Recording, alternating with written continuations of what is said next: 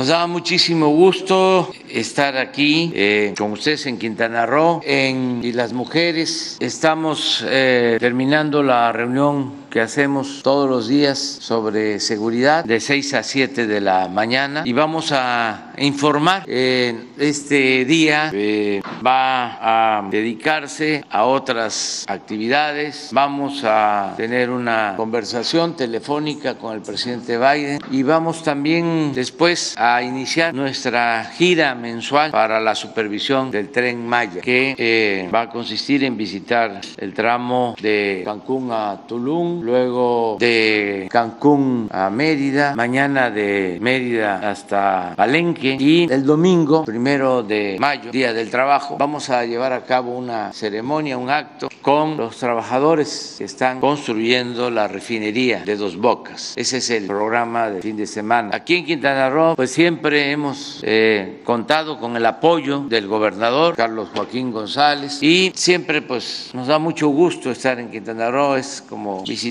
nuestra casa, aunque parezca disco rayado, no voy a dejar de agradecerle a la gente de Quintana Roo, sobre todo a los que eh, son originarios de este estado por su solidaridad con muchos paisanos de otras entidades de otros estados que han venido a Quintana Roo a buscarse la vida, a trabajar honradamente, sobre todo en los momentos más difíciles, porque ahora ya en todo el sureste hay más oportunidades de trabajo. Hablaba yo de que vamos a llevar a cabo un acto en la construcción de la refinería de Dos Bocas en Paraíso, Tabasco. Ahora en esa obra están trabajando 35 mil obreros el día de hoy. Pero esto, desde luego que no sucedía antes. La gente tenía que emigrar y venían acá porque era el único sitio de todo el sureste en donde había trabajo. Y así como llegaron tabasqueños, llegaron chiapanecos, campechanos, yucatecos, incluso del sur de Quintana Roo y de otros estados, Veracruz, Guerrero, Oaxaca, la Ciudad de México. Entonces, por eso nuestro agradecimiento, nuestro reconocimiento a Quintana Roo, a Cancún en especial, porque era la ciudad que más se identificaba. Después la Riviera Maya, pero eso ya estaba más más complicada. La gente lo que internalizó desde el principio fue Cancún. Nos da muchísimo gusto, insisto, estar aquí y vamos a proceder a informar. Eh, tiene la palabra el señor gobernador. Luego vamos a eh, tener un informe sobre la situación de seguridad en Quintana Roo. El general secretario Luis Crescencio Sandoval González, secretario de la Defensa, va a informar. Y también del el almirante José Rafael Ojeda Durán, que va a tratar el tema eh, específico del el sargazo, es algo que este, debemos seguir eh, enfrentando, combatiendo para que estén limpias nuestras playas y siga siendo el paraíso que es eh, el Caribe mexicano, Cancún, la Riviera Maya, eh, toda esta región. Entonces, ese es el programa y al final vamos a contestar las preguntas de ustedes. Buenos días, con el gusto de saludarles. Eh, señor presidente, como siempre nos da mucho gusto recibirle en Quintana Roo una, una vez más. Sea usted siempre bienvenido a esta maravillosa región del Caribe mexicano, aquí particularmente a esta zona de Isla Mujeres, santuario dedicado a Ischel, diosa maya de la fertilidad. Siempre su presencia es muy importante para, para nosotros y el trabajo que hemos venido llevando a cabo hombro con hombro, que es motivo de, de gratitud, de reconocimiento, sobre todo después de este tiempo de pandemia que azotó al mundo y particularmente a nuestro estado, eh, derivado precisamente de la afectación que tuvo hacia el sector turístico, base del desarrollo económico del estado. Quintana Roo es un estado, como usted bien sabe y como ustedes bien saben, que crece muy rápido, que tiene ciudades en crecimiento a doble dígito desde hace varios años, Cancún, Playa del Carmen, ahora Tulum, que requiere de trabajo, de planeación, de disciplina en esa planeación y de lograr también identidad, porque ese crecimiento se da derivado de lo que usted acaba de comentar aquí, que es eh, la atracción que tiene de hacia muchas personas que vienen de diferentes lugares del país y del mundo a vivir aquí buscando trabajo, buscando éxito. Y eso pues evidentemente genera una necesidad importante de servicios públicos, que su demanda va mucho más a prisa que lo que muchas veces podemos ofrecer en ellos. y que mucho de eso también genera muchos de los problemas que el Estado puede tener para su desarrollo y su crecimiento. Principalmente nuestro sector turístico, el desarrollo económico que el Estado ha tenido, ha venido con una recuperación muy importante después de esta pandemia. Como ustedes saben, en 2020 tuvimos una caída muy fuerte en cuanto al sector turístico y esto afectó de manera directa el crecimiento económico que Quintana Roo tenía. Normalmente creciendo entre los primeros lugares del país en, en, en niveles de desarrollo económico. Nos caímos totalmente, tuvimos eh, cierres prácticamente de toda la industria turística, cancelaciones y a partir de ello tuvimos eh, esta oportunidad de reiniciar acciones en bien de recuperar nuestro crecimiento económico. Esta, este año, el 2022, hemos venido en crecimiento principalmente y ahora al término de la Semana Santa que, y de la Semana de Pascua que me permito darles algunos datos de turismo que nos permiten ver cómo se ha dado el crecimiento y desarrollo durante este año, que mucho tiene que ver también con haber iniciado desde junio del 2020 la apertura o la reapertura de muchos de nuestros mercados. Y el haber tenido pues esta situación de convertirlo el turismo en esencial y que nos permitió mantener eh, los mercados eh, abiertos y los espacios para que estos mercados lleguen al Caribe mexicano. En Semana Santa cerramos con 1.204.000 turistas, nos habíamos propuesto un, un, número de alrededor de 1.100.000, cerramos con 1.204.000, una derrama económica de 995 millones de dólares, casi 20 mil millones de pesos de derrama económica y también en datos turísticos en general, no solamente de la, de la Semana Santa, sino de todo lo que va del año y en comparación con el 2019. En turistas por vía aérea hemos crecido 1.27% con respecto a 2019. Recibimos 3.498.000 eh, turistas en el 2019. Vamos ahora en 3.542.000 en este año, ya por arriba de lo que ocurrió en el 2019. Eh, principalmente el mercado que más ha crecido, el turismo internacional, que creció 1.95% el mercado nacional se ha mantenido en prácticamente el mismo nivel que teníamos en 2019. Este, estos datos pues, nos permiten, por supuesto, esto adicional, perdón, a lo que se da también en materia de visitantes por crucero y eh, quienes cruzan también la frontera de la zona sur hacia Chetumal, adicionalmente son estos esos números. Eh, de acuerdo a INEGI, de nuevo estamos en crecimiento de desarrollo económico de doble dígito, primer lugar en el país, de nuevo. En materia de empleo, donde perdimos casi 100 mil empleos, 98 mil empleos perdidos, hemos recuperado el 83% ya de esos empleos.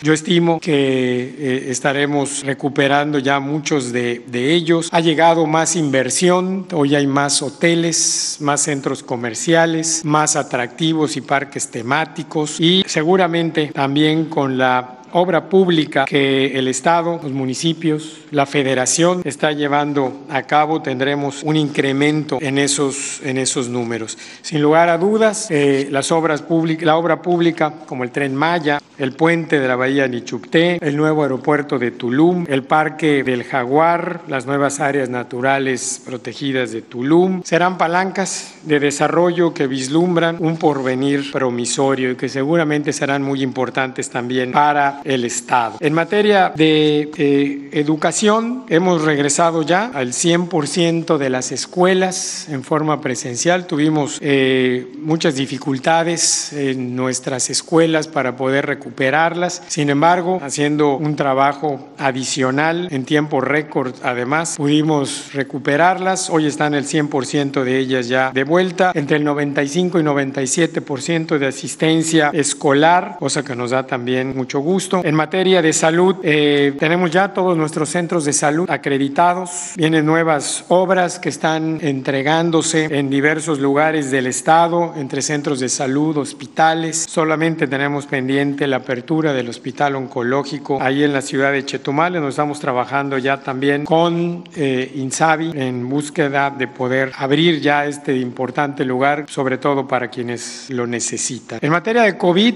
pues estamos hace ya varias semanas en, color verde. Hemos declarado también ya una, un, semáforo en color verde permanente que no tendrá actualizaciones hasta que hubiera alguna diferencia. Eh, cero defunciones desde hace varias semanas. No tenemos ninguna defunción por temas de COVID. Eh, y tenemos ya el proceso de vacunación adicional que se lanzó en todo el país y que aquí ha venido bastante bien. 65.1% de las vacunas que teníamos como meta se han aplicado.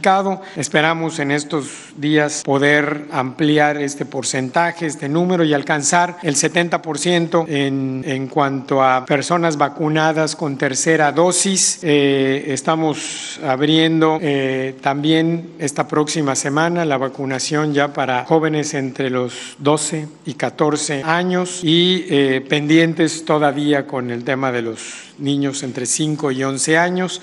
Eh, en primeras dosis prácticamente estamos al 100%, en segundas dosis en 98% y en terceras dosis ya muy cerca de ese 70% que teníamos como meta y que hemos podido alcanzar. Va a haber una presentación sobre sargazo que el señor almirante secretario nos, nos ofrecerá, pero se ha venido trabajando con él. Como ustedes bien saben, el sargazo no se origina en el estado, viene desde las costas de África, de América del Sur, navega pues, muy parecido a cómo se trasladan los, los huracanes y entra a las Antillas Menores y por supuesto a nuestras playas, afectando de manera directa eh, eh, la, limpieza de las mismas, que son el mayor atractivo que tenemos y eh, se ha venido trabajando con ellos. Seguramente en unos momentos más vamos a escuchar ese, ese comentario. Y pues seguimos avanzando en, en, en materia de desarrollo económico, de combate a la pobreza, donde en el 2020, derivado también de la disminución del ingreso, que fue el principal punto que nos afectó. Caímos 17 puntos en materia de, pobreza, que afortunadamente se ha recuperado prácticamente ya en su totalidad, lo que nos permite también avanzando en materia de desarrollo social. Ese es eh, eh, un pequeño informe, señor presidente, de lo que hemos venido haciendo en estos últimos días en el Estado. Siguen las obras eh, avanzando.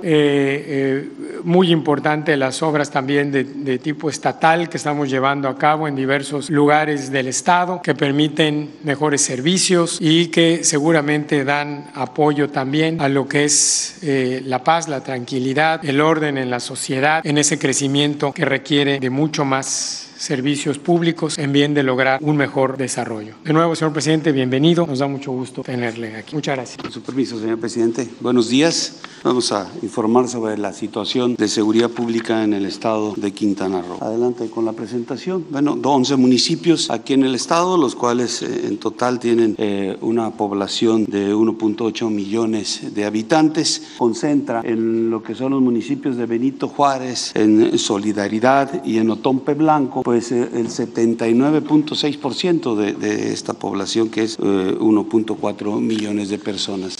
Aquí, adicionalmente, como mencionaba el señor gobernador, pues es una cantidad importante de turismo que arriba al, al, Estado y que se convierte también en una parte importante que atender en el ámbito de la seguridad. En cuanto a incidencia delictiva, aquí tenemos los delitos. Eh, en cuanto al delito de trata de personas, el Estado tiene eh, el tercer lugar a nivel eh, nacional. Esto es considerando estos delitos por cada 100 mil habitantes. tiene el quinto lugar. regresarle, por favor. Regrésenle, por favor. Aquí este, en robo, en transportes, tiene el quinto lugar, en extorsión el sexto lugar, robo a casa habitación también el, mismo sexto lugar, en secuestros el noveno lugar, el décimo en homicidios dolosos y en robo de vehículos el 18. Y en total de los delitos de alto impacto eh, también tiene el tercer lugar eh, a nivel nacional. Vamos a ver cada uno de ellos. Adelante, el trata de personas, tres delitos eh, que se presentaron de esta naturaleza en marzo. En marzo es eh, la, la, información, la última información ya consolidada que tiene el Secretariado Ejecutivo del Sistema Nacional de Seguridad Pública. Ocupa el tercer lugar, se identifica una tendencia hacia la alza, aquí podemos ver en la gráfica esa tendencia. El robo en transportes, en marzo 21 de estos delitos una tendencia hacia la baja y un quinto lugar a nivel nacional. En extorsiones, cinco delitos eh, presentados en marzo, su tendencia se identifica hacia la baja, aquí lo vemos en la gráfica, y ocupa el sexto lugar a nivel nacional. Eh, el robo a casa habitación, con el mismo lugar a nivel nacional, sexto, 114 eventos de robo a casa habitación que se presentaron en marzo, su tendencia también es hacia la baja. Eh, en secuestro, en marzo solamente eh, se presentó un, secuestro. Eh, su tendencia se identifica hacia la baja, como se observa en la gráfica, y tiene un noveno lugar a nivel nacional. En homicidios dolosos, 47 homicidios en marzo. Su tendencia también se identifica de igual manera hacia la baja con un décimo lugar a nivel nacional. En robo de vehículos, 101 robos en marzo. Su tendencia de igual forma hacia la baja con 18 lugar a nivel nacional. El total de delitos de, alto impacto ocupa el tercer lugar a nivel nacional con 1.701 eventos delictivos en el mes de marzo. Su tendencia también la tenemos aquí identificada hacia la baja. Eh, en cuanto a, homicidios dolosos por entidad federativa, considerando toda la administración y hasta marzo que tenemos la información, el Estado tiene el 17 lugar con 1.990 eh, eventos, siendo la media de 2.000 1906, está por abajo de la media nacional. Eh, y homicidios dolosos por cada 100.000 habitantes tiene el décimo lugar con 107 eventos, siendo la media 79, nada más encima de la media está. Eh, los municipios con mayor incidencia delictiva en lo que es homicidios dolosos, robo de vehículos y narcomenudeo, pues son los, municipios que tienen la mayor cantidad de población. Aquí los tenemos Benito Juárez, Solidaridad y Otompe Blanco. Estos tres municipios tienen el 88% de estos homicidios que se presentan en el estado. Tienen 9.108. Eh, el total del estado son 10.377. En cuanto a homicidios dolosos vinculados a delincuencia, organizada. Aquí podemos, adelante por favor, ahí nos faltó una lámina, adelante, atrás. ¿no? Bien, eh, les, menciono que en estos homicidios, eh, eh, en lo que va de enero y febrero, se tuvieron oh, una cantidad de 30 y 29 homicidios dolosos, de, homicidios vinculados a delincuencia organizada. En marzo subió a 47 y lo que va de, abril tenemos registrados 27, es decir, la tendencia es hacia la baja también en estos delitos ya este, eh, vinculados a delincuencia organizada. En cuanto a seguridad pública, tenemos eh, los efectivos de 658 elementos en la Policía Estatal, de ellos 626 operativos, en la Policía Municipal 4.339, de ellos 3.526 operativos. Se tiene un total de 4.997 elementos y operativos son 4.162. Tiene de conformidad a los promedios que maneja la, ONU en cuanto a habitantes y eh, su relación con fuerzas de seguridad, tienen un déficit del 10%. En cuanto a fuerzas federales de seguridad, Aquí tenemos los efectivos entre ejército y fuerza aérea. Tenemos 1.707 elementos, de ellos 1.536 operativos. De la Secretaría de Marina, 1.889 elementos, 1.511 operativos. De la Guardia Nacional, 1.780, 1.602 operativos para hacer un total de 5.376 hombres y de ellos 4.649 operativos, que sumados a, las fuerzas estatales y municipales de seguridad, pues eh, tenemos un total de 8.811 elementos operativos aquí en el Estado trabajando en el ámbito de la seguridad. Adelante por favor. Aquí estas son las coordinaciones regionales en donde trabajan todas estas, estas fuerzas. Tenemos cuatro coordinaciones eh, regionales en las cuales se divide el Estado. Tenemos la, número uno, este, Benito Juárez, la dos, Cozumel, la tres, Solidaridad, la cuatro, Otompe Blanco. Eh, también para atender, adelante por favor, para atender esta eh, gran cantidad de, de ciudadanos o de población que llega al Estado para disfrutar de las partes turísticas. Una de, las estrategias que se establecieron aquí en el Estado eh, fue la creación del Batallón de Seguridad Turística de la Guardia Nacional. Inició actividades el eh, primero de diciembre. Eh, cubre los municipios de Isla Mujeres, Benito Juárez, Puerto Morelos, Solidaridad, Tulum, y la isla Holbox. Eh, este, este personal eh, tiene para hacer su tarea una serie de, de, herramientas, de vehículos y embarcaciones. Tiene cuatrimotos, tiene motopatrullas, patrullas, lanchas Zodiac. Estas lanchas eh, Zodiac, 10 lanchas que tiene, son importantes para hacer el cubrimiento en la playa sobre o generar la seguridad desde la playa o desde el mar hacia la playa.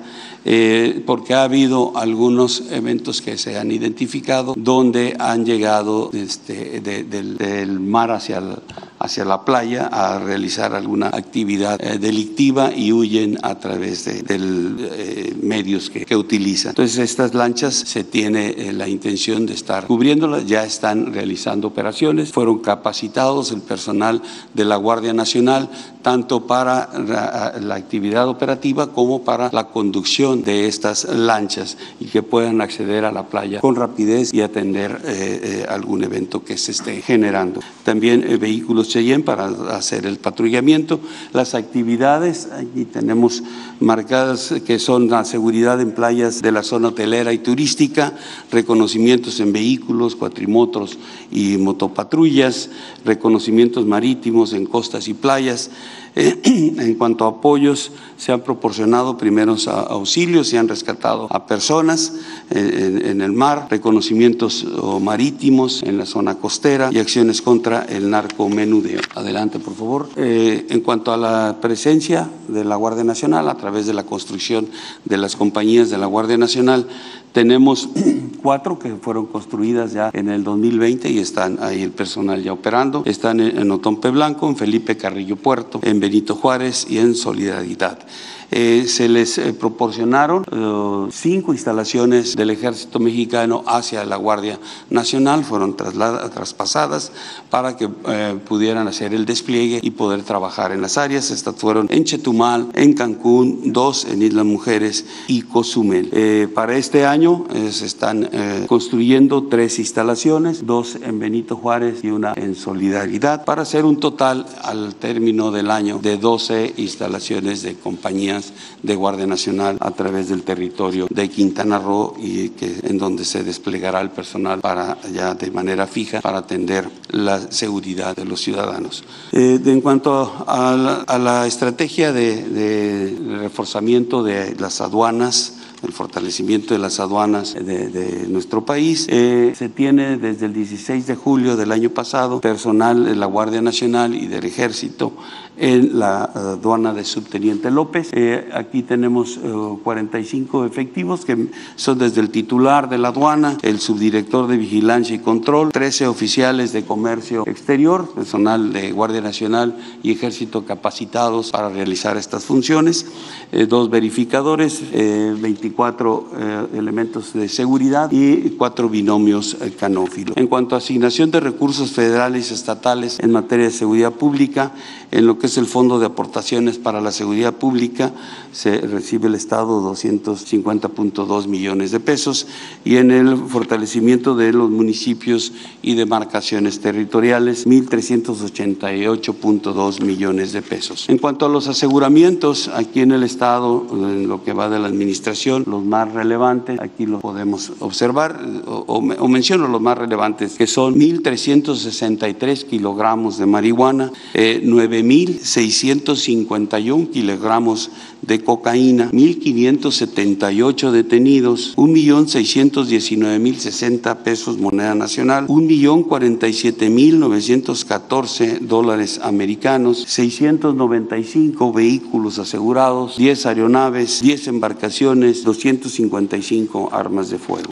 En cuanto a búsqueda y rescate, eh, se han presentado 80 eventos donde han participado 68 elementos del Ejército, Fuerza Aérea, la Secretaría de Marina y la Guardia Nacional, siendo asistidas 66 personas. Eh, finalmente, en cuanto al plan DN3, Plan Marina y Plan de la Guardia Nacional, en la presente administración se han eh, beneficiado a 9.748 personas, han participado 9.134 elementos del Ejército y Fuerza Aérea, 548 de la Secretaría de Marina y 592 de la Guardia, principalmente atendiendo incendios forestales, huracanes y lluvias severas. Es, es todo, señor presidente. Muchas gracias.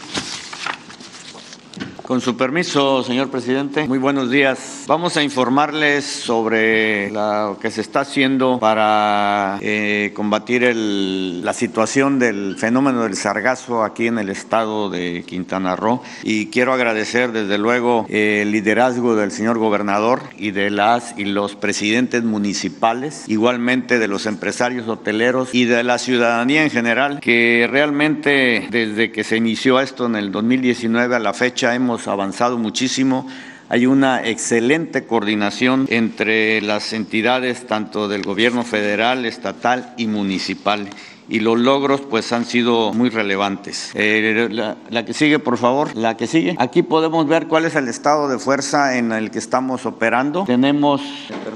Gracias. Gracias. Aquí eh, son 328 elementos de la Secretaría de Marina los que están eh, aquí este, trabajando y 11 buques sargaceros, 23 buques de apoyo y 5 unidades aéreas, como lo pueden ver aquí. La RN5 es, es la quinta región naval aquí en Isla Mujeres, el sector de Cozumel y en Chetumal. Estas son las buques sargaceros, cómo están distribuidos, las embarcaciones menores, las barredoras y tractores, personal de la Secretaría de Marina, un buque sargacero, un buque de apoyo, tenemos dos helicópteros y tres eh, eh, aeronaves de ala fija que están eh, monitoreando constantemente el mar aquí para ver de dónde y hacia dónde van eh, vienen las manchas de los del sargazo. La que sigue, por favor. Esto es la estadística de recolección en los diferentes municipios y el sargazo recolectado a partir del 15 de, fe, de febrero de esta de este año. Llevamos ahorita 97 toneladas. esto es en la mar y en los municipios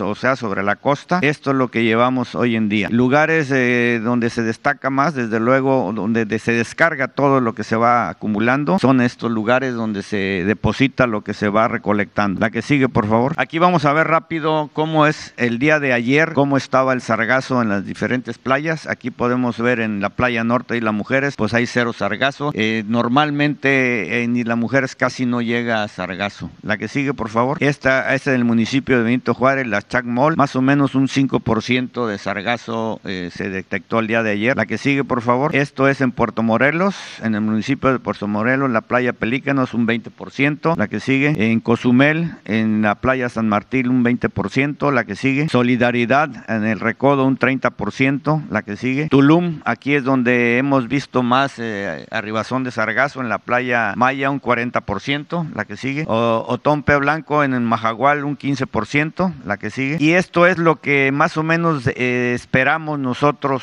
o la, lo que se está monitoreando, presenta un pronóstico de afectación, una cantidad estimada de 32 mil toneladas, lo que vamos a, pues, a tratar de evitar que lleguen a las playas y si llegan recolectarlo. Eso debido a la densidad nubosa de un aproximadamente de un 50%, dicho valor pudiera estar subestimado, pero es más o menos lo que se está eh, viendo. Eh, este sargazo llega al Caribe mexicano y continúa muchas muchas veces su trayectoria hacia el Golfo de México. Y la situación actual sí podemos decir que es alarmante. Eh, se ubica en una categoría 8 que corresponde a una denominación de excesivo el sargazo que pudiese llegar. La que sigue, por favor. ¿Qué, qué es lo que estamos haciendo? Se sostuvo una reunión con, en Puerto Morelos con la doctora Rosa Rodríguez de la UNAM, en fin de explicarle a ella las, sobre sus dudas sobre la inversión de infraestructura y el despliegue de la misma en el orden de en, el Sargazo se le explicó le, pues todo lo que tenemos, la infraestructura que tenemos y qué es lo que estamos haciendo. En compañía de la coordinadora de vinculación y enlace de la oficina del gobernador, también asistió a la reunión con el presidente de la Confederación de Naciones Unidas sobre el cambio climático y el embajador de Gran Bretaña en México. Se les presentó la estrategia de atención al sargazo en el estado de Quintana Roo y se realizaron recorridos de verificación en las playas. Y por último, también una visita de supervisión a los buques sargaceros. Esto porque, porque es importante y permítame comentarlo, señor presidente. Este fenómeno afecta a muchos países, pero en el único país donde se unió la federación, el estado y el municipio es aquí en México. En los otros eh, países, pues les dejan a que sean los hoteleros que resuelvan el problema o a que sean ciertas entidades pero no como aquí. O sea que esto es como un ejemplo de lo que se está haciendo cuando se unen las tres entidades, el, federativo, este, el estatal y el municipal. Y pues creo que los resultados quisiéramos que fueran mayores, pero estamos de una u otra manera combatiendo el problema. La que sigue, por favor. Y también una de las novedades, el buque sargacero, el Gistic, recolectó a la fecha 5.7 toneladas de sargazo en Puerto Morelos. Se balizaron 30 puntos de anclaje donde se van a seguir eh, poniendo las barreras de contención. Y estos buques sargaceros también se encuentran en, la, en las inmediaciones de Puerto Aventura para la recolección del sargazo. Aquí podemos ver fotografías de cómo es que se recolecta sargazo, se meten en bolsas y después se llevan a, los diferentes eh, puertos para que de ahí se lleven a los lugares donde se deposita su destino final, vamos a decirlo así. La que sigue, por favor. Esto es eh, las playas atendidas, los, los kilómetros de playas de interés. Aquí se puede ver cómo se recolecta sargazo con una de las sargaceras construidas por la Secretaría de Marina. Eh, aquí pues eh, la barredora con tractores, tenemos cuatro embarcaciones menores 23, buques sargaceros 11, una unidad de superficie, el, el otro es un buque sargacero y estas son los metros de barrera que tenemos y dónde están ahorita desplegados y se van a seguir desplegando más todavía. Eh, se hacen eh, acciones de monitoreo y medidas utilizadas por los municipios. 618 personas mediante programas de empleo temporal es lo que se están haciendo. Barredoras de las playas, barredoras de correctores de sargazo y botcars y maquinaria que también nos apoyan los municipios. Y a la fecha es lo que se lleva el, este, de la recolección del sargazo. La que sigue, por favor. Y estos son los resultados en general. Lo que se ha recolectado por año, como lo pueden ver, ha ido aumentando el número de, arribazón de sargazo y es lo que estamos ahorita en el mar, 97 toneladas y aquí en, en, la, en sobre las playas es la cantidad y en total lo que llevamos el día de la fecha, la que sigue. Y eso es lo que podemos decirles. También es, eh, se reúne el comité técnico, creo que va a ser hoy o mañana, porque el comité técnico es el que decide que y el comité técnico está integrado por personal de Marina, por personal del gobierno del estado, por personal de los municipios, hoteleros y alguna parte de la sociedad y ellos definen el recurso que los municipios le entregan al gobierno del estado y además el recurso que pone el gobierno del estado y, definen qué es lo que se va a comprar para efecto de seguir, de seguir eh, con respecto a la recolección del sargazo. En esta ocasión se van a comprar este, tractores y barreras de recolectoras para las playas y también se tiene pensado eh, más a más tardar unos dos o tres meses más, es probable que se inicien la construcción de más eh, sargaceras para seguir apoyando con este problema, porque esta situación o este fenómeno del sargazo no termina este año, sino que no sabemos cuántos años más pueden seguir afectando las playas, pero vamos a ir incrementando el número de sargaceras y el número de dispositivos para apoyar en la recolección del sargazo. Muchas gracias. Muy bien, vamos a eh, contigo, empezamos.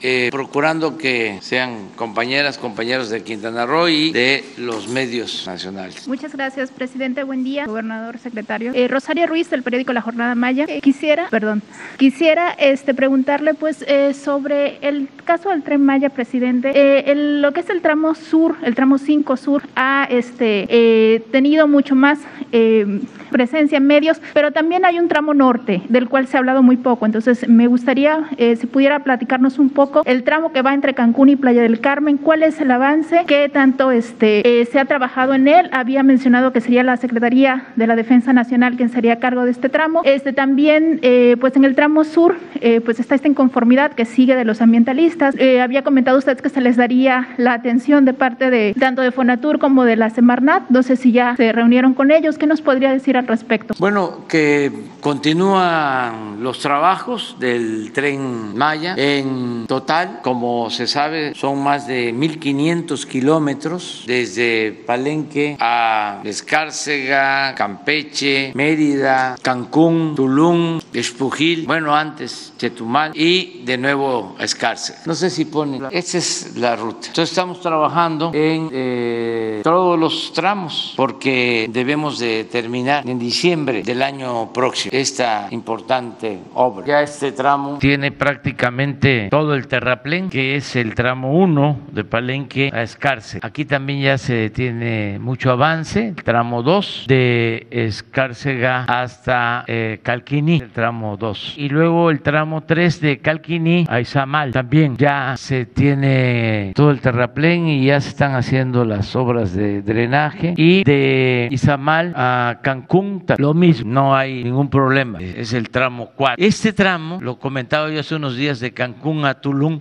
es el de menos distancia. Cada tramo de estos están en promedio en 200 kilómetros, un poco más. Y este tramo son 100 kilómetros de Tulum a Cancún. Y está dividido, en efecto, como tú lo mencionas, el tramo norte, que es de Playa del Carmen a Cancún, y el tramo sur de Playa del Carmen a Tulum. Son dos eh, empresas, o una empresa y la Secretaría de la Defensa. Aquí está Grupo México y esto va a corresponder a la Secretaría de la Defensa. Ya se tienen los trazos, ya eh, se tienen los acuerdos con todos los propietarios en todo el tramo. Eh, el tramo 7, que es de Escárcega a Chetumal, a Bacalar, ya están trabajando eh, ingenieros militares. Y lo mismo de Bacalar a Tulum, ya se está iniciando, solo que acaba de comenzar el trabajo, pero ya hay 10 campamentos ocupados trabajando. Aquí hemos tenido más problemas, es de los 2.500 kilómetros, estamos hablando en 100, y no con los propietarios, porque quiero eh, agradecer de nuevo el apoyo de los campesinos, de las comunidades de Quintana Roo y de todo el sureste, porque han tenido una actitud muy generosa, muy fraterna, eh, nos han dado su confianza. Hay ejidos aquí donde son de las zonas más delicadas porque hay muchos cenotes y ríos submarinos. Y aquí los ejidatarios han ayudado para que este, se construya el tren sin afectar cenotes en una actitud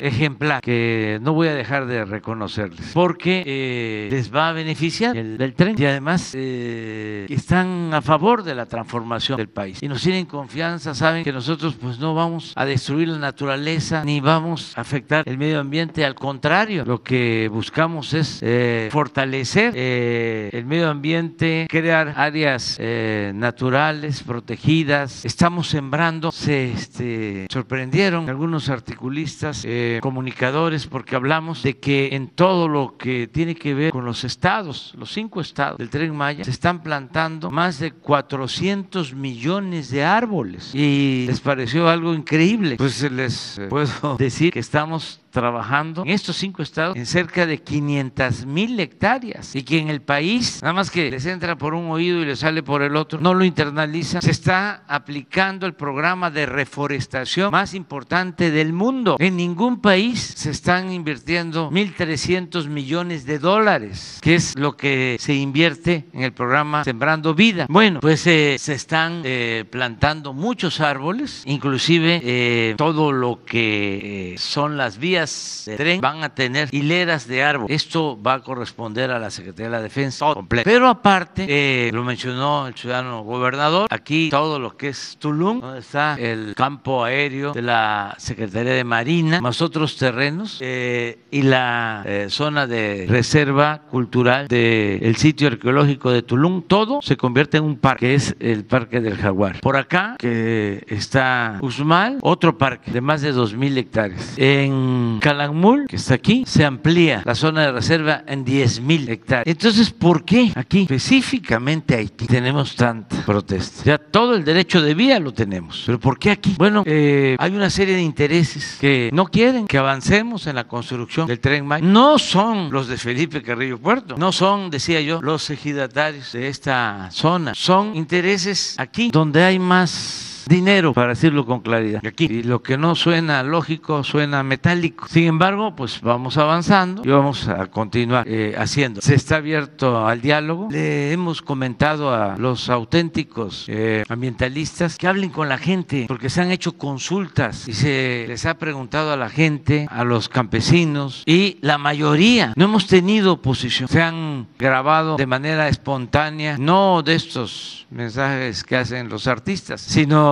eh, lo que expresan los campesinos, los sentimientos de la gente y no hay eh, oposición. Yo este, también ando buscando la explicación. Desde luego, es el dinero. Aquí en Mérida nos pasa lo mismo. Aquí no hay ningún problema. Tuvimos que tomar una decisión porque se podía entrar hasta la ciudad de Mérida porque así entraba el ferrocarril y es el derecho de vía que se tiene desde hace décadas. Pero les recomendé a los de Fonatur que mejor eh, buscáramos rodear y no meternos, porque eh, temía de que iban a llover los amparos, y que nos íbamos a quedar ahí entrampados y no íbamos a avanzar. Y en efecto, aun cuando ya no va a entrar el tren al centro de la ciudad, donde incluso estaba la antigua estación, se tienen como 20 hectáreas, aún así nos ha costado conseguir los terrenos de la periferia, aquí del lado de Tella y de eh, la entrada a Mérida eh, llegando de Campeche, porque ya no son campesinos. Aquí, este, sin sintieron que iba a pasar el tren y empezaron a acaparar la tierra, a especular. Ya son empresas inmobiliarias. Hay incluso casos en donde no aceptan los avalúos y quieren sacar raja, cobrar muchísimo. Ya di la instrucción de que donde hay esos abusos, pues se haga vale la expropiación por utilidad pública y que se pague la indemnización al precio comercial, pero no más porque son eh, ventajosos. Están acostumbrados a robar y piensan que porque tenemos el tiempo encima, nos van a poner contra la pared. Pues no, aunque nos lleve tiempo, lo vamos a dejar hasta el final y vamos a pedir a los jueces que nos resuelvan lo más pronto posible. Tanto en el caso que haya amparos o eh, que se vayan amparos por expropiaciones eh, con eh, la justificación de la utilidad pública. Porque es una obra importantísima, son 105 mil empleos. Estamos hablando de una inversión de alrededor de 280 mil millones de pesos. Nunca en la historia del sureste se lleva a cabo una obra así. Y es importantísima porque toda la gente que llega acá a Cancún, que ahora también va a poder llegar en avión al nuevo aeropuerto de Tulum, va a poder entrar, internarse y conocer tanto el lado del Golfo como el Caribe, la selva, una de las regiones culturales, artísticas, arqueológicas más importantes del mundo. Es algo eh, eh, extraordinario, espléndido. También eh, deben de saber los ciudadanos, porque los ambientalistas, unos de verdad y otros eh, impostores, eh, pues saben de Mérida hasta Chetumal es eléctrico, el tren eléctrico. Imagínense cuánto se va a evitar de emisiones de gases contaminantes. Y la gente está de acuerdo, pero aquí es donde vamos a seguir convenciendo, persuadiendo. Hemos dicho y pues no se trata de confrontarnos con nadie, hay que convencer hay que persuadir, pero no vieron estos ambientalistas lo de Calica, por ejemplo, no vieron lo de Xcaret, ni muchas otras cosas, barbaridades que se han hecho por corrupción, por influyentismo. Entonces vamos a continuar eh, y esta es la información para la gente de eh, Quintana Roo. Vengo a esto, a la supervisión y voy a estar eh, cada mes porque tenemos que terminar en diciembre del año próximo. estos amparos no son de ejidatarios ni de pequeños propietarios, no hay poseedores de tierra que estén amparados. Ya todos dieron su anuencia, son de organizaciones. Algunas financiadas por empresarios, otras incluso financiadas por el gobierno de Estados Unidos. Un poco lo que pasó con el aeropuerto Felipe Ángeles, que llovieron los amparos, no de los dueños de la tierra, de los eh, habitantes de los pueblos, sino de las organizaciones estas de Claudio X González, de los que quisieran que nos fuera mal, del bloque conservador, reaccionario. Pero pues nosotros, yo creo que ya de dominio público, ya he sabido que somos perseverantes, no nos rendimos a la primera. Además, ya los conocemos. Cuando iniciamos la construcción de los segundos pisos, que era yo jefe de gobierno de la Ciudad de México, lo mismo, campaña de los medios, amparos. En ese entonces siempre recuerdo que el que interpuso el amparo, un abogado de primera, Burgoa, Pinado Burgoa, y este, salimos adelante. Y los medios de información en contra, no todos, pero sí, el siempre presente Reforma. Desde entonces, si se van a la hemeroteca, hay van en contra de los segundos pisos. Llegaron a decir que se iban a caer toda una campaña de ese tipo. Como ahora con el aeropuerto, de que se había ladeado la torre del aeropuerto. Todas esas cosas. ya estamos acostumbrados. Al final, en el caso de los segundos pisos, hasta terminaron copiándonos. Estoy ahí, debe derecho de autor. Este, pero así es esto. Eh, el lunes vamos a ir a la empresa Alstom, porque los trenes se van a fabricar en México. Se va a dar también trabajo. Leo, Ciudad Sagún se hizo un contrato de cerca de 50 mil millones de pesos para la construcción de todos los trenes y viene eh, un representante de la empresa de Francia, ya se asociaron con otra empresa también constructora de trenes, que es Bombardier, y eh, vamos a hacer una supervisión porque tienen que estar los trenes también para eh, diciembre, los primeros trenes, porque podemos tener toda la infraestructura, las vías. En el caso, por ejemplo, de Mérida a Toulouse, eh, es una doble vía, además eléctrica es doble la vía. Eh, y por eso pues estamos este, por acá, vamos a seguir supervisando, es de mucho apoyo. Lo que están haciendo las empresas, están cumpliendo. Y la Secretaría de la Defensa, los ingenieros militares. También aprovechar para decirle a la gente de Quintana Roo, a la gente de Cancún, que ya eh, junto con el gobierno del Estado están por iniciarse los trabajos del puente de Cancún. Y se va a pavimentar con concreto hidráulico toda la avenida Colosio para que ya no haya tantos baches, pero eso es otro asunto. Hay otro proyecto que es aquí que corresponde a la Riviera Maya, es el aeropuerto de Tulum. Este, nos habían comentado que estaban en espera de la llegada de, de algunos ingenieros militares. ¿Nos puede comentar si tiene algún, algún avance al respecto? Gracias, presidente. Sí, ya están los ingenieros militares, está trabajando ya en el proyecto ejecutivo. Eh, ahí ya se tiene el terreno. Eh, los eh, giratarios de Carrillo Puerto ayudaron mucho porque tienen 100 mil hectáreas de tierras ejidales en Carrillo Puerto. Entonces sus tierras ejidales llegan hasta muy cerca de la ciudad de Tulum y el aeropuerto de Tulum, el aeropuerto internacional que va a llevar el nombre Felipe Carrillo Puerto como el aeropuerto de la ciudad se le dedicó al general Felipe Ángeles. Ese aeropuerto, aunque es de Tulum, está muy cerca de Tulum, va a estar a 15 kilómetros, 20 kilómetros de Tulum, eh, pertenece al municipio de Carrillo Puerto. Eh, y ya se está eh, trabajando en los estudios y los ingenieros que construyeron el aeropuerto Felipe Ángeles son los que ya van a construir este aeropuerto, que también va a estar terminado para diciembre del año próximo.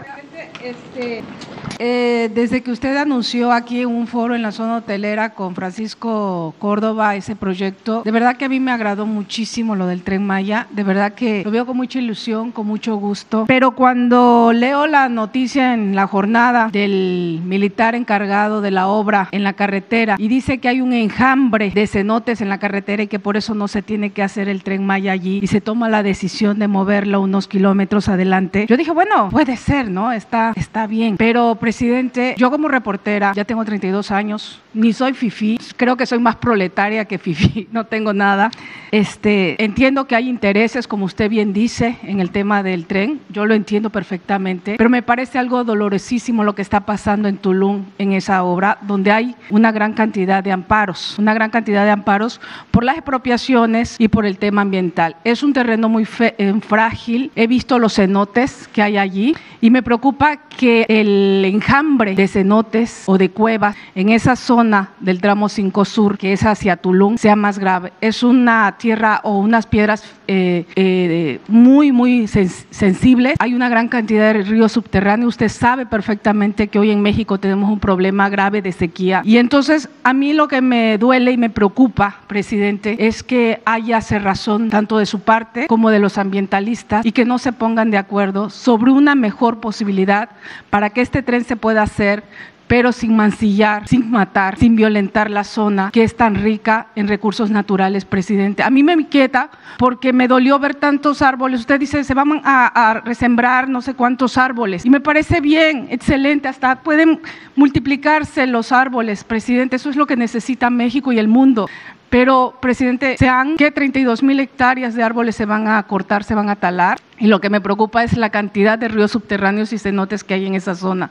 Me preocupa que lo que declaró este militar de las causas por las cuales no podía pasar el tren Maya por la carretera sea todavía más grave en esa parte del tramo 5 sur del tren Maya. Yo, yo, yo eh, vi que pues fracasó, no hubo la reunión este, ese lunes, ¿no? Con los actores, con los científicos, los ambientalistas. Entonces ellos, algunos están diciendo, oigan, hasta estamos de acuerdo que regrese el tren Maya a la carretera y o hagan otro tipo de proyectos, pero que ya no pasen por esa zona que es, que es tan frágil, presidente. Entonces, a mí me gustaría saber, porque hay muchos amparos, yo lo veo un poco complicado, estamos ya prácticamente a la vuelta de la esquina de diciembre, terminar un proyecto tan ambicioso como este. Ojalá lo logre, pero ojalá lo logre en condiciones donde usted pueda quedar, presidente, como un defensor del medio ambiente más grande de la historia de México, no como un depredador más grande de este país en los últimos tiempos. Eso es lo que a mí me gustaría como paisano y porque lo conozco muchos años, presidente, y sí sería terrible que los tabasqueños quedáramos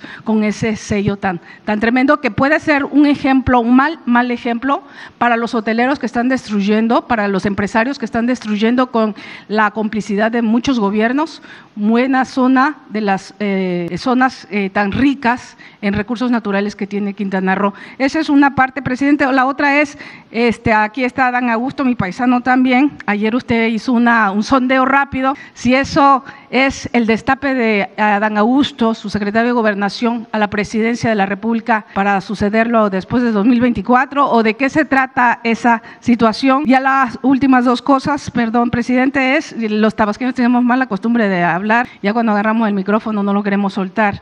Es este ya en muchos países y en estados ya se está quitando el cubreboca, que es una farsa, es una mentira. Usted no lo quiere usar, su gabinete tampoco lo quiere usar, yo tampoco lo quiero usar, muchos no lo queremos usar. Si ya es hora, pues, de que su gobierno tome la decisión de que ordene o que instruya a que el país ya se suspenda, ya que hemos bajado, se ha bajado las tasas.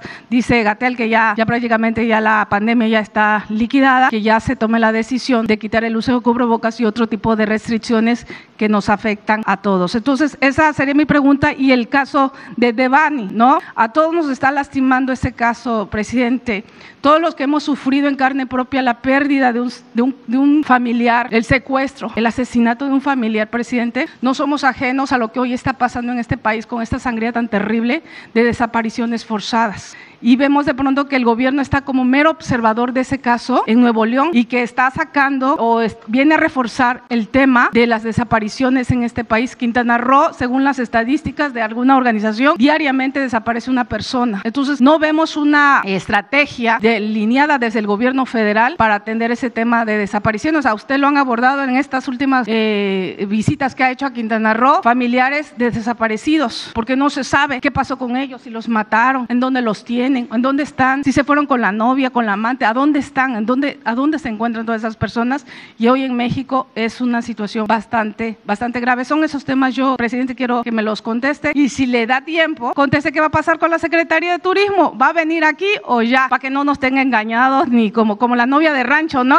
De que si me caso, me caso y se acaba el, el amorío y ya no hay Secretaría de Turismo en Quintana Roo. Federal. Muy bien. Este, eh, mira, eh, yo creo que es... Eh, legítima tu preocupación porque te conozco, pero ten confianza. Eh, el tren no va a afectar cenotes, no va a afectar ríos submarinos. Esa es una invención eh, para que te quede claro a ti y a muchos. Tú acabas de mencionar de que preocupa mucho la situación del enjambre de cenotes hacia Tulum. Así lo planteaste, ¿no? Mucho. Bueno, nos va a llevar tiempo, pero este, la labor de un dirigente es la enseñanza, es la orientación, la concientización, aunque nos estemos repitiendo. Me gustaría que vuelvas a poner el video, no sé si lo has visto, el de Jacinto Paz, pero a ver, ve este, porque eso es lo que yo pido a los ambientalistas, verdaderos o farsantes, que hablen con la gente, que vayan a las comunidades. Tú eres periodista, este, investigadora, siempre has estado este, como mirona profesional, este, no eres de escritorio, eres de territorio. Ve para que este, a todos nos quede claro, ¿por qué no pones el video? Bueno, regreso, no se va a afectar ningún cenote, ningún río. Y quienes eh, nacieron aquí saben muy bien que donde hay más presencia de cenotes, de ríos submarinos, es en la zona más cercana a la costa. Entonces lo que hicimos es que el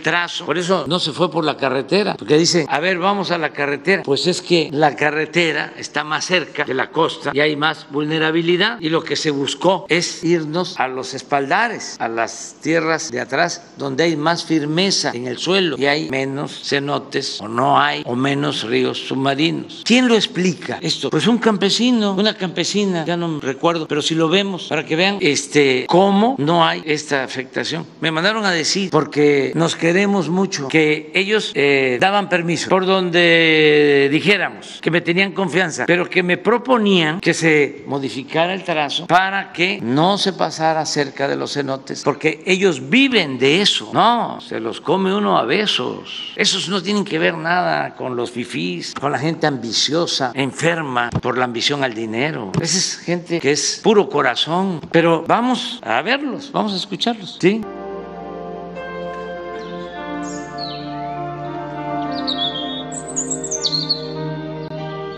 Los cenotes, pues le damos mucho aprecio, valor, porque son dados este por ya la lo naturaleza, no son fabricados. Entonces lo cuidamos. Aquí nacimos, aquí andamos y somos parte de la naturaleza.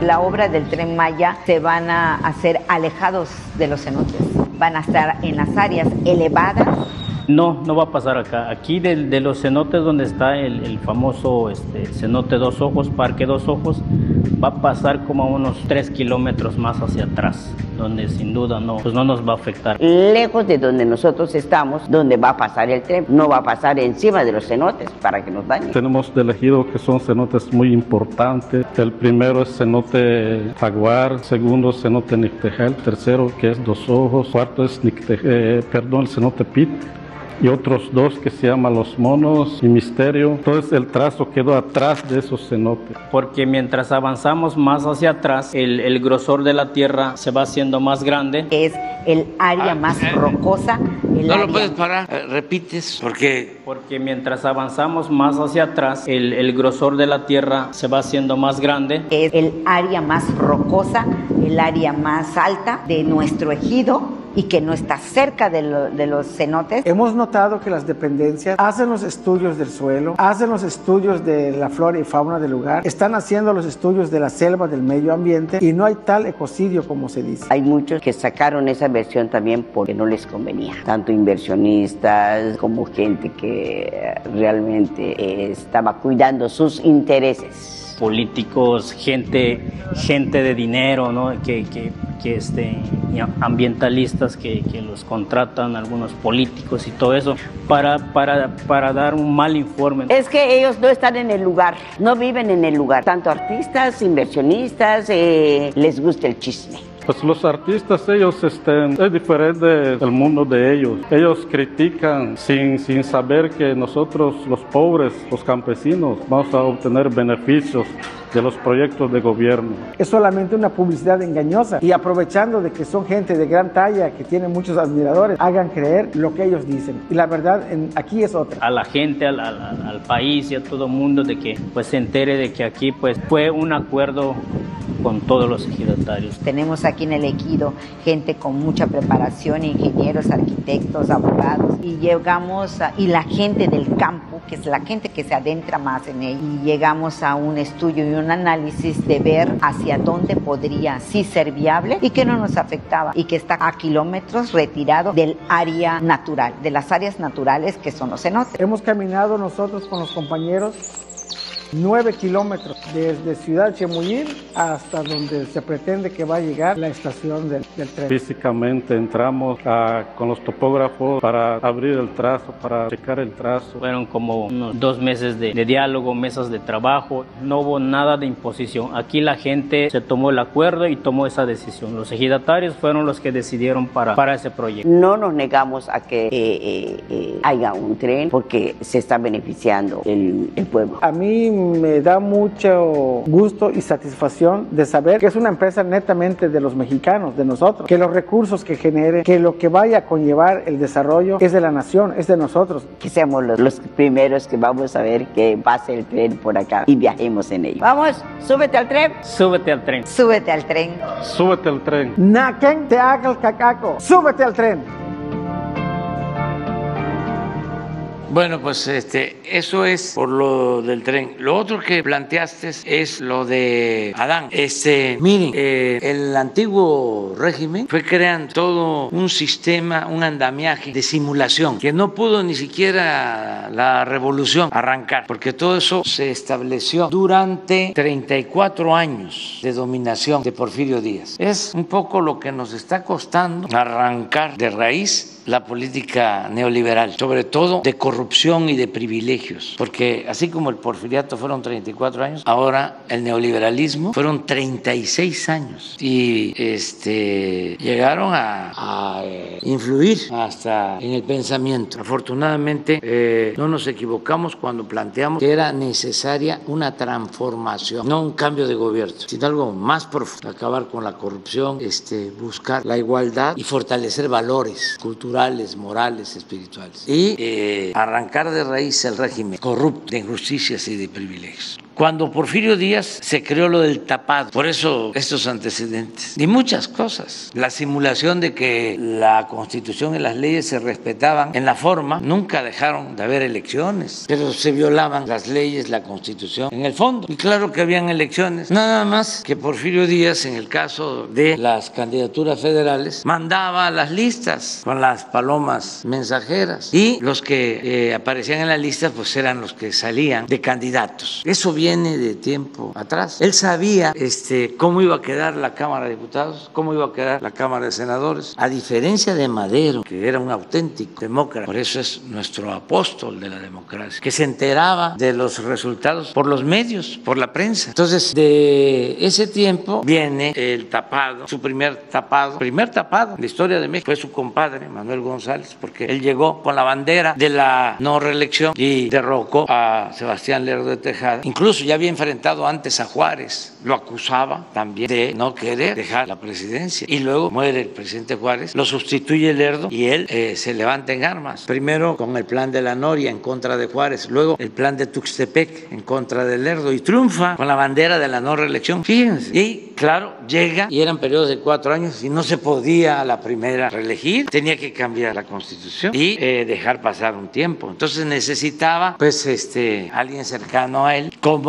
este, Palero, Pelele, y convoca, ¿no? Dice, a ver quiénes. Y salen como 10 que querían sustituirlo. Pero él se guarda, se guarda, se guarda, hasta lo último a su compadre, a Manuel González. Y en su momento viene el destape y empiezan los generales militares, que eran los jefes de las distintas zonas, eran los hombres fuertes que tenía, a mandar telegramas. Acá en Yucatán todos estamos a favor de Manuel González. En Nuevo León todos con el manco, porque faltaba un... Acá todos vemos muy bien al héroe de la defensa del sitio de Puebla y así, ya todos los demás. Así era el tapado. Y luego el besamano también lo crió él y el acarreo y la simulación, decir una cosa y hacer otra. La revolución no pudo con eso. Por eso don Daniel Cosío Villegas decía, ya no está don Porfirio, pero quedó doña Porfiria, porque esas prácticas se siguieron este, llevando, eh, aplicándose. Entonces lo del tapado viene de ahí. Acuérdense cómo decía don Fidel Velázquez, el que se mueve no sale en la foto. ¿Y cómo era? Hasta hace poco. De repente don Fidel, lo hablaba el presidente, ya iba don Fidel a la secretaría del que este, iba a ser el candidato que automáticamente se convertía en el presidente, porque las elecciones eran un trámite. Llegaba ya don Fidel, todas las fuerzas vivas, el sector obrero está con usted. Y ahí venía la cargada, que eso es lo otro, la CNC, la CNOP,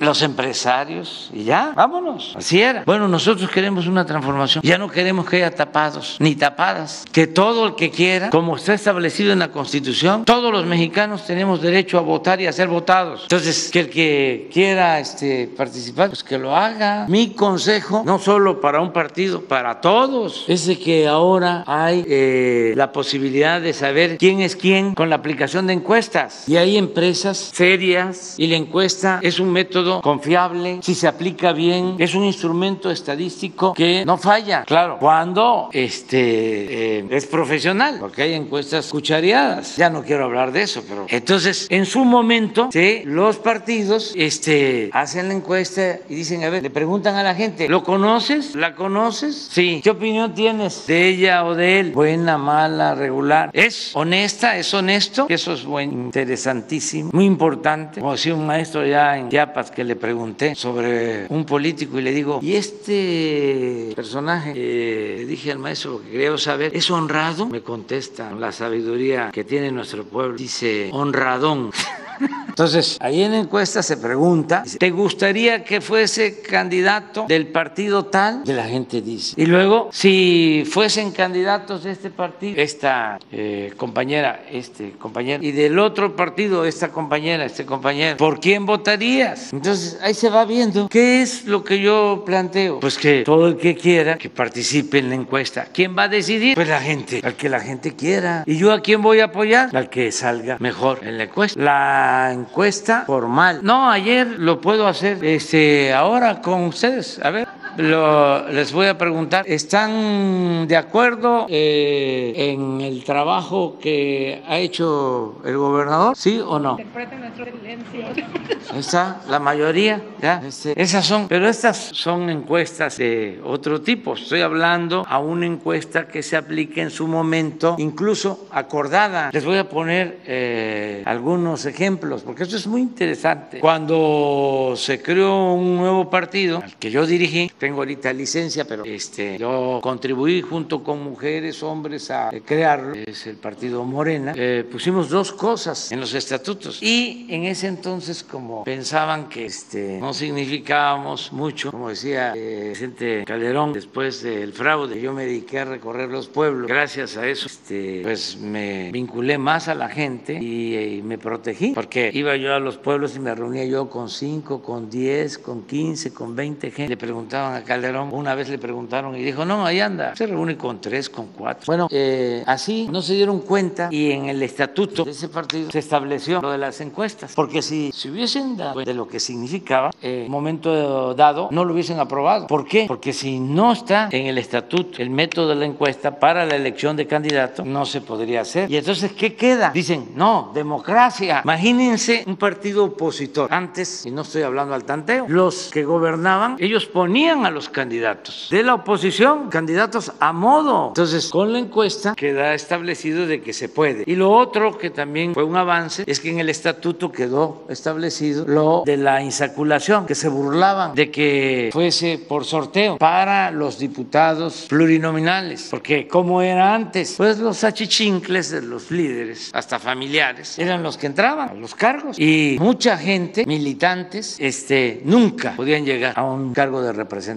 Me acuerdo que se burlaban porque decían, es que se necesita eh, conocimiento, necesita gente preparada, que sepa de lo legislativo, que sea parlamentario. No, lo que se necesita es honradez y tener vergüenza. Si hay legisladores que estudian hasta en el extranjero y tienen hasta nivel de doctorado y se han prestado para este, aprobar leyes en contra del pueblo, actúan como traidores a la paz. En cambio hay campesinos, hay obreros, eh, comerciantes, comerciantes que vienen del pueblo y no se venden, que actúan con integridad. Bueno, todo eso se logró eh, en el estatuto y cuando en el 2012 venía la elección y teníamos que resolver quién iba a ser candidato a la presidencia, pues habían dos en ese entonces, el que habla y Marcelo, y llegamos al acuerdo, vámonos a la encuesta y le gané a Marcelo, no por mucho, porque tenía bastante empatía, pero lo importante, lo importante es de que aunque lo estaban este, mal aconsejando, porque siempre hay cantos de la sirena que buscan dividir, Marcelo se puso cera, cera en los oídos, no escuchó el canto de las sirenas y actuó con rectitud y reconoció el resultado de la encuesta. Entonces ya hay esos antecedentes, entonces los que quieran a la encuesta, desde luego no tantos porque eh, técnicamente también pues no se puede hacer una encuesta de 20, pero si son 5 sí, se hace la encuesta y ahí se decide, se resuelve. Y en el caso de Adán lo que hice ayer fue este, preguntar a los legisladores, pero no sobre la presidencia. Le pregunté, porque sabía yo que esa iba a ser la respuesta, si consideraban que era un buen secretario de gobernación. Y entonces este, contestaron sí, y la verdad que es un extraordinario secretario de gobernación. Lo otro no me corresponde. Ya lo otro va a ser un asunto del pueblo, no es conmigo, es con la gente. Este, yo lo que puedo decir es que eh, Adán está ayudándome mucho como secretario de gobernación. Pero no solo eh, se trata, si se está pensando en eso, en Adán, no. Podría decir de que la jefa de gobierno, Claudia Sheinbaum, es de primera, íntegra, honesta. Y podría decir lo mismo de Marcelo Ebrard, donde no veo que haya este, materia, es este, en el bloque conservador. Bueno, sí hay, está lo de Demola, Chumel, este, Denise Dresser, Carmen Aristegui, la esposa del expresidente Calderón, Cuadri, ¿quién más? Diego, podrías, ayúdenme. Son, ah, este, Claudio X González, Alejandro Moreno, ¿cómo se llama el dirigente de PAN? Marco Cortés, hay otro que también ya se este, destapó, Mauricio Vila, eh, pero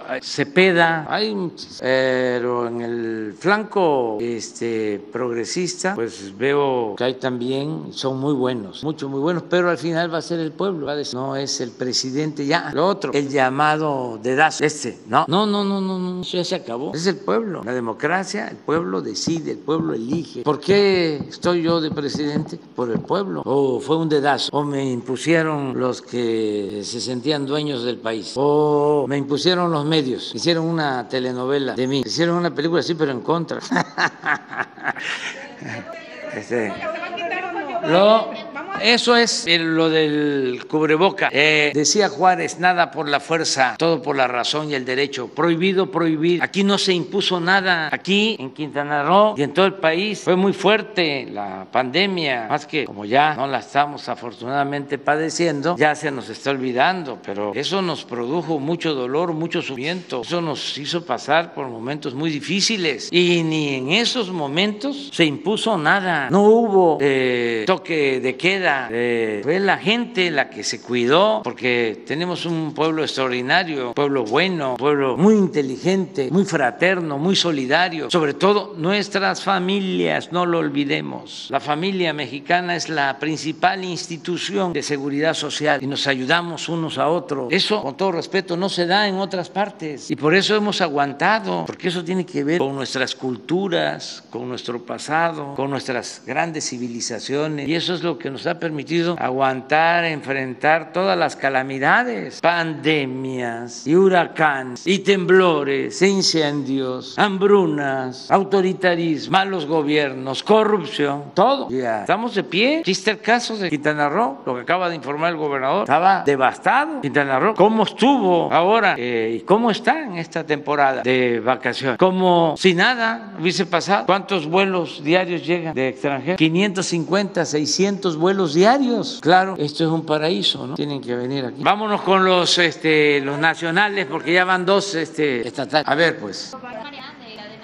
María José Cadena, del medio de Encadena e Infraganti. Eh, tengo dos. Una es una aclaración, justamente. Sé que Quintana Roo es parte de los seis estados, los cuales están en un proceso electoral. Respeto mucho la posición de usted, presidente, de mantenerse al margen justamente de este proceso para que todo se lleve como debe de ser. Nada más una aclaración. Hay una candidata de la coalición PAN-PRD que sigue diciendo una y otra vez que ella va a lograr esta habilitación del Boulevard Colosio en la zona norte del Estado, algo que ya estaba pactado, es para aclarar justamente porque pues me parece que es jugar mucho con la información, es nada más para aclarar que es una obra del gobierno federal que ya se gestionó y que el dinero ya está destinado para ello, no es algo de una propuesta de una candidata o candidato de, de esta, de este proceso. Y lo otro son los recales del sargazo. Eh, justamente sí tenemos casi 600 vuelos, eh, 600 operaciones diarias en el Aeropuerto Internacional de Cancún. Hay mucha expectativa en torno a las vacaciones de verano,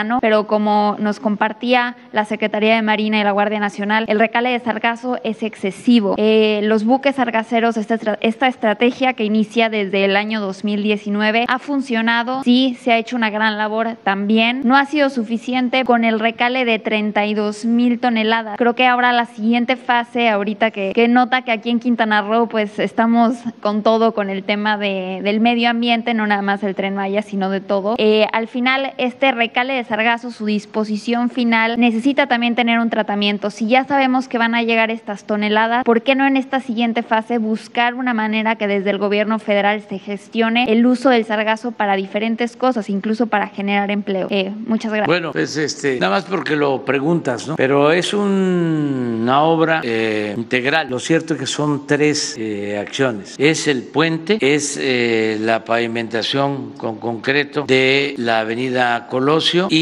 es la avenida Chacmol. Así es. Y sí, eh, el Trébol y el Chacmol. So, son cuatro este, eh, obras que las eh, pactamos de manera conjunta y ya están los proyectos y ya están eh, los procesos de licitación para las cuatro. Ya hay dos que ya se recibieron las propuestas de las empresas, que creo que la Colosio y el Trevo. Falta el derecho de vía de este Chacmol y está por definirse lo del puente, pero ya está eso este, eh, autorizado. La inversión, ya en efecto, nosotros tenemos el presupuesto, son alrededor de 10 mil millones de pesos. Desde la vez pasada comenté, porque originalmente el proyecto del puente eh, se estaba contemplando de que se cobrara y decidimos que no, precisamente porque es mucho lo que le ha dado Cancún a México, la gente de Cancún, del turismo, y se decidió que no sea de paga. Incluso se decidió también de que tenga eh, una vía para bicicletas, porque va a ser eh, una obra muy bella para que todo el pueblo pueda este, disfrutar de ese paisaje. Va a ser para bicicletas. De esos 10 mil millones, la proporción de participación en la inversión es de 70-30. 70% la federación, 30% el Estado. La aportación del Estado tuvo que ver precisamente con unos terrenos del Estado que pasan a la federación para formar parte del Parque Jaguar en Tulum. Son terrenos que colindan con eh, el aeropuerto de eh, la Secretaría de Marina. Aquí aprovecho para agradecerle mucho al almirante de que este, la pista, el aeropuerto de Marina, pasa a formar parte del, del Parque del Jaguar y se une, eh, estamos buscando la forma de hacerlo de la mejor manera con la zona arqueológica de Tulum. Entonces, eh, así es como se logra este financiamiento. Y es muy buena tu propuesta sobre cómo eh, resolver el problema de los desechos del sargazo. Sí, sí, sí. Entonces, tomamos en cuenta tu propuesta y vamos a tener este, una respuesta, si te parece. Yo creo que ya debe de haber algo sobre esto, pero eh, ofrecemos eh, traer algo más eh, preciso. Y bueno, traerlo y que aquí se este, resuelva, porque el gobernador ha estado muy atento, pendiente, y ellos saben más que nadie sobre todo este fenómeno del sargazo, y lo conocen. muy Bueno, ya vamos a, a, este, a lo nacional. Bueno, vamos a reunirnos, eh, va a ser una llamada telefónica, no sé si con, con imagen, sí, pero vamos a conversar a las 12 del día. Sí, creo que va a ser eh, telefónica o es llamada telefónica básica. ¿Pero de qué van a hablar? ¿Para algo? Eh, para este evento, el, el Trade Winds 2022, ¿tiene permiso del Senado para esto? No tengo información. Sí, sí se tiene permiso. ¿Usted tiene la información? Sí, es, es un, eh, se tiene ya la autorización del Senado, eh, se va a llevar a cabo ahorita en los primeros días de mayo, va a ser recurrente con Belice y otros eh, países. Pues es lo único que le podemos informar por ahorita. ¿Tampoco cómo va a estar este? al final del evento le, podríamos mandar un comunicado, ¿no? reuniones previas? Sí, ha habido reuniones previas. Es preparativo al evento. Al final se les va a dar un comunicado. ¿Perdón? ¿Puede decirnos por lo menos cuántas eh, militares vendrán? ¿Cuántos eh, y de qué áreas? Porque bueno, ahí tienen diferentes áreas también Va, eh, es que intervienen varios países con varias eh, unidades, varios elementos. Nosotros vamos a intervenir con elementos de infantería de marina, barcos, aviones, helicópteros. Es un ejercicio que me gustaría mejor que al final nosotros pudiésemos dar una información. Entonces, con respecto a esto, ¿vienen entonces, además de Estados Unidos, otros países? Vienen otros países. Les vamos a dar al final, si les parece. Por favor, espero que lo comprendan. Pero nada de este, propósitos de guerra ni nada de eso. Eh, en cuanto, regresando un poquito del tren Maya, se, concretamente usted habló de los hoteleros, de los empresarios hoteleros que estarían de alguna manera patrocinando estas manifestaciones en contra de la construcción del tren Maya. Y este y también tenemos otro problemita que no se ha hablado mucho, que es el home port. Al parecer hay una pugna incluso de entre empresarios hoteleros de, de quedarse con este home port, eh, que estaría entre Escaret y el grupo Vidanta. ¿Hay algo de eso? No, no, no, no, no tenemos. Mire, eh, hay eh, asuntos pendientes con Calica, pero ya se está llegando a un acuerdo. Precisamente el secretario de Gobernación los ha estado atendiendo, que es un poco lo de los reclamos ¿no? a los eh, ambientalistas que no vieron eso. La señora Julio, Julia Carabias dio la autorización unos días antes de que terminara el gobierno de Cedillo y es este, permitir la extracción de grava. Es un banco de grava para llevar ese material y utilizarlo en las carreteras de Estados Unidos. Pero estamos hablando de una de las zonas más bellas y además eh, más este, eh, vulnerables. Y se le permitió a la empresa pues comprar más de dos mil hectáreas. Hablaba mi paisana, creo que de 26 mil hectáreas o algo así, 35 mil. Sí, este, eh, todo el tramo de Tulum a Cancún son 300, 400 hectáreas. La brecha del tren. Y incluye hasta un trazo que se hizo desde hace mucho tiempo que además es admirable porque se previó que para entonces eh, pues no se planeaba nada, por eso la anarquía en el desarrollo urbano, pues se planeó eh, un periférico en Playa del Carmen. Y ahora ese libramiento que es este pues eh, público que es un derecho de vía, es el que se va a utilizar para el tren. Entonces no hay ahí afectación, es ya un derecho de vía, está contemplado con ese propósito. Pero a lo que voy es para seguir informando de que son 300, 400 hectáreas. Y también ya he, hablado, y eso pues lo saben quienes nacieron en el campo, son de pueblo o tienen familias campesinas, pues hay distintas formas de ver la selva. Hay acahual, hay monte alto y hay selva. Entonces, cuando dicen se está destruyendo la selva, no saben exactamente lo que es eh, una selva y a veces se confunde con acahual. Pero eh, vamos viendo lo de Calica. O sea, para que, este, porque esto es nuevo, estoy seguro que hasta la gente de, aquí estamos en, las mujeres y, en Cancún y en Quintana Roo, pero esto este, no lo sabían, de que unas bonitas lagunas por ahí. existía esto. Estamos hablando de un banco de materiales y un puerto y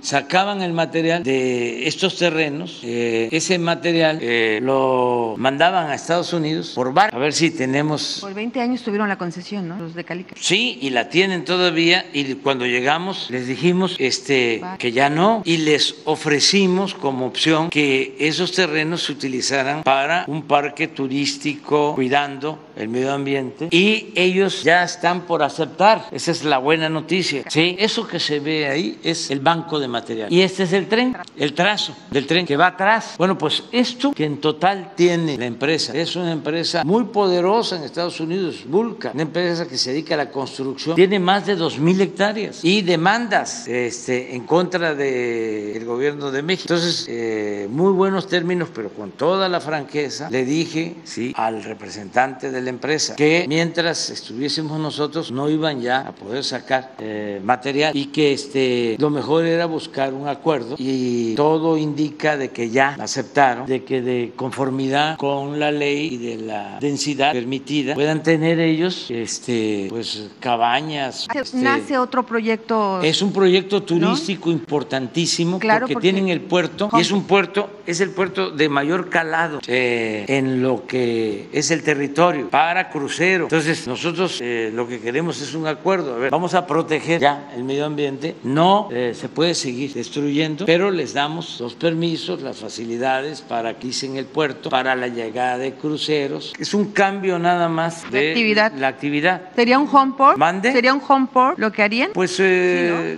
es para un parque recreativo, turístico y este están ellos aceptando. Ya se tiene una inversión más o menos que se te haría para este parque. ¿Cuánto estarían también por otra parte dejando de ganar ellos? Esto sería una inversión importantísima porque estamos hablando de 2.000 hectáreas. Claro, de acuerdo a la densidad, al medio ambiente, eh, a las normas, pero este sería una buena inversión por lo que tú estás planteando. Lo demás es lo de Escaret. Este, también este, eh, nosotros no estamos en contra de eso, nada más pusimos ejemplo porque eh, cómo es que ahora todos contra el tren Maya y lo demás, que no vieron? que no han visto lo de eh, Valladolid? No solo esto, bueno, ustedes conocen perfectamente de que pues habían ríos que se desviaron para hacer los ríos subterráneos de Escaret o no lo saben. Entonces, ni modo que vamos a clausurar Escaret, no, además es decir, a ver, cuidado con las hipocresías, porque el conservadurismo tiene esa doctrina. Decía Monsi, una vez me dijo, mi amigo, el finado Carlos Monsi, me dijo Andrés Manuel, este, la verdadera doctrina de la derecha es la hipocresía. Luego tenemos información no confirmada de que hasta en un hotel famosísimo, yo supe de ese hotel porque fue parte del escándalo de lo del rey de España, no sé cómo se llama, ni lo voy a... Sí, este, que ahí estaban hospedando a este, ambientalistas de Greenpeace en contra del tren Maya. Aquí todo se sabe, todo nos llega, ya no hay espionaje, ya no hay CISEN, pero sí hay inteligencia, mucha inteligencia. Este, porque la gente es la que nos informa y son millones de informantes. Los que trabajan en los hoteles, chefs, meseros, transportistas, comerciantes, obreros, todos. Pues es que este movimiento es de todos, todos ayudan. Si no, ya nos hubiesen hecho minilla de peje, este, los eh, de la mafia del poder, pero no pueden porque es un movimiento de mucha gente y todos nos ayudan. Entonces, eh, vamos a seguir eh, adelante con el tren Maya y a lo mejor, y, ojalá y se convenzan de que no es el propósito destruir nada, nada, absolutamente al contrario, es el beneficio de nuestro pueblo. es para, para eso estamos trabajando aquí, en esta tierra que queremos mucho. Pronto la luz Leonardo Colosio, porque incluso han incrementado accidentes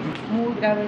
Yo pienso que para la próxima visita, este, ya no voy a poder hablar de eso, no, no por la veda, pero yo creo que ya van a estar este, resueltos los contratos, porque ya se licitó, ya este, la vez pasada que estuve, hace un mes, ya nos informaron del avance y estamos resolviendo y aprovecho también porque eh, habían unos dueños de unos terrenos, ya se resolvió. Bueno, este que también estaban resistiendo, pero ya está. vámonos este, a las tortas de, lechón. ¿eh? Es este, es el camaroncito, ¿ah? Camarón alegre. Eh, camarón feliz. Camarón feliz. Sí, este, les vamos a informar después este, de la llamada. Sí, es muy probable que, este, les informemos sobre. No, no, no es muy probable, les vamos a informar. Y el lunes vamos a Ciudad Según. Vamos a la planta después de la mañanera. Sí, es, cerrado porque también hay elecciones en Hidalgo. Estamos viendo que la pasen.